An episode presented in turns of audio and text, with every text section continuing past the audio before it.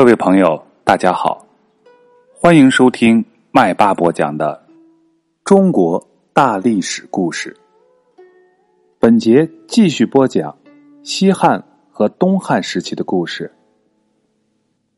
飞将军李广，汉武帝以前的帝王一般用甲子纪年，汉武帝继位以后，正式设立了年号，也就是用一个吉祥好听的词命名。比如汉武帝继位的时候立年号为建元，那一年就是建元元年，也就是公元前的一百四十年。往后依次计算，年号用两个字的多，也有用四个字的。新皇帝继位，在第二年改年号，叫做改元。一个皇帝还会多次更改年号，也叫改元。只有后来的明朝和清朝实行一帝一元制。在我的历史播讲中。为了叙述方便，从这里起提到年代的时候，也都会说明年号，同时仍然会注明公元年代。汉武帝在位的时候，国家很是富强，可是汉武帝并不怎么愉快，因为他还有桩心事没有解决。这桩心事就是北方的匈奴，匈奴还是不断的来骚扰。使得汉朝的人民不能安安稳稳的生活。在秦始皇的时候，大将蒙恬把匈奴逐出了河套地区，使得匈奴在很长一段时间都无力南下。到秦末农民战争和楚汉相争的时候，匈奴才有逐渐的强盛起来。匈奴的领袖称为单于，到了冒毒做单于的时候。匈奴往东灭亡了东胡族，势力发展到了现今内蒙古自治区的东部，在西边赶走了月支国，势力扩展到了现今的新疆和新疆以西的地区。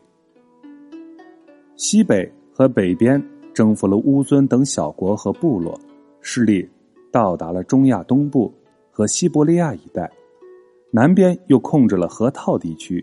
到达了现今的陕西和山西的北部。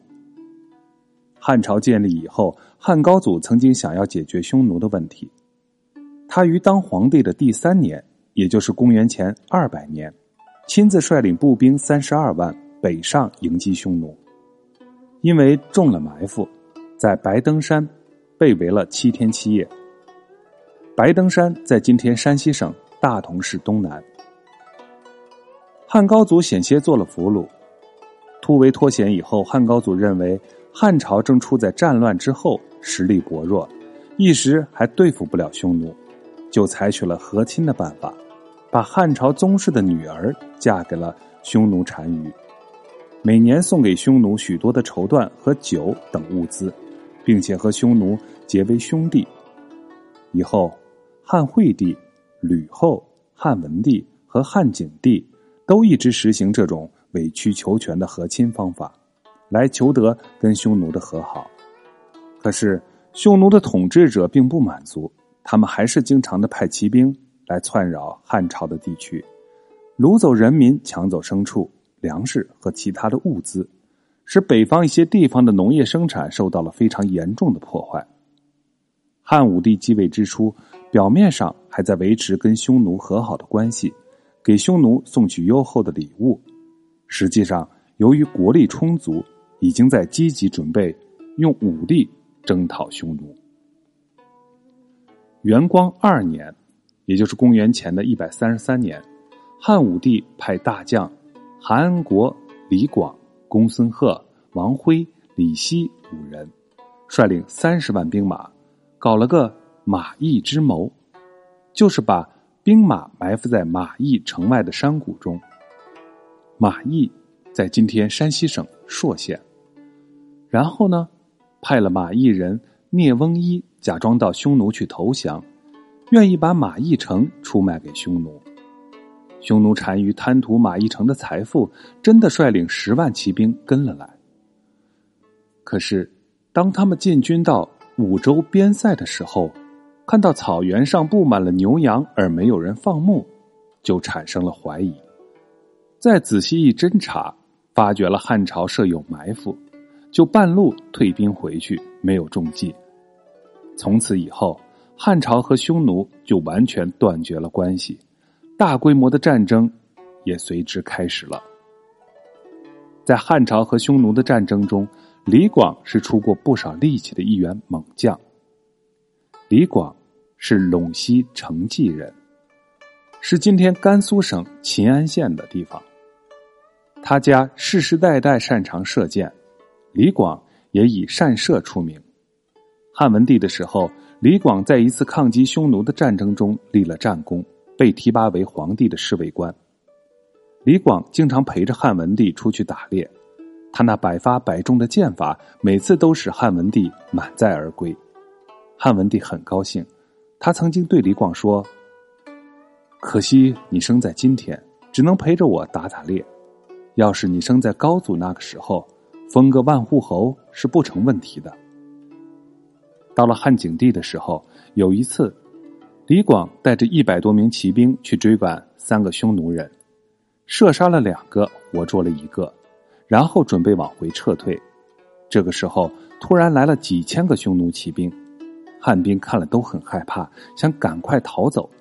李广说：“咱们离开大军有几十里地，如果就这样逃走，匈奴人追上来，一阵乱箭就能把咱们全都射死。如果咱们不走，匈奴人必定以为咱们是大军派出来诱敌的，就不敢来打咱们。”说着。他下了个命令，叫大伙儿迎着匈奴人前进。到了离匈奴骑兵大约二里的地方，李广叫大伙儿停止前进，下了马，把马鞍也卸了下来，在草地上，大伙儿都休息着。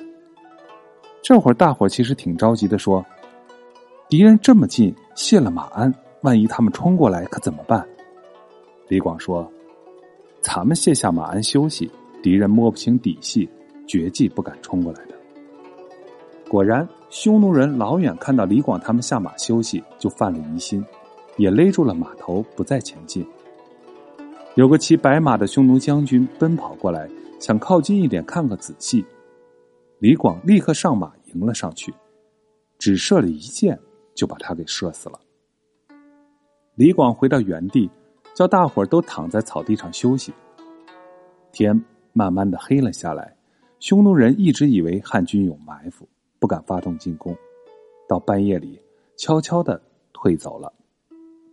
天一亮，李广他们看到匈奴人已经全部都退走，心上的一块石头才落了地，互相拍拍肩膀，说声：“哎呀，好险呐！”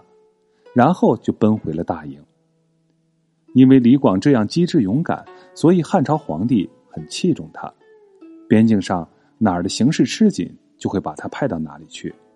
李广先后做过陇西、北地、雁门、云中等地的太守，他到了哪儿，哪里的匈奴人就望风逃走。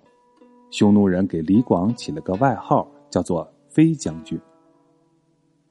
马邑之谋以后四年，也就是公元前一百二十九年，汉武帝派卫青、公孙贺、公孙敖、李广四人分头带兵去抵抗匈奴。匈奴人害怕李广。就设了埋伏，要活捉他。匈奴人事先挖下陷阱，再和李广对阵，假装被打败了，引用李广去追赶他们。李广光看到前面是平展展的草地，没有想到匈奴人是挖有陷阱，就追了上去。追着追着，只听呼啦一声，李广连人带马都掉进了陷阱，他被匈奴人活捉了。匈奴人捉住了李广，生怕他逃跑，就把李广装在用绳子结成的大网兜里，用两匹马兜着大网兜，把他送到单于那里报功去。李广窝在网兜里，闭上眼睛装死。走着走着，他微睁眼睛，偷偷的瞧见旁边一个匈奴兵骑着一匹好马，就一个鲤鱼打挺，从网兜里一跃而起，跳上那匹好马，夺了那个匈奴兵的弓箭。拼命的往回奔跑，几百个匈奴骑兵追了上来，李广一连射死了前面的好几个追兵，终于逃了回来。李广打了败仗，做了俘虏，又逃回来。按照当时的军法，是应当杀头的。好在汉文帝已经定下了罚钱赎罪的规矩，李广也就交钱赎罪，回家做了平民。又过了几年，匈奴进攻辽西郡，杀了太守，打败了汉朝的大将韩安国。韩安国被调到右北平，没有多久就病死了。汉武帝觉得还是李广能干，又启用他，派他做右北平太守。匈奴人听说李广来到了右北平，赶快撤走，好几年都没有再来骚扰。匈奴人一走。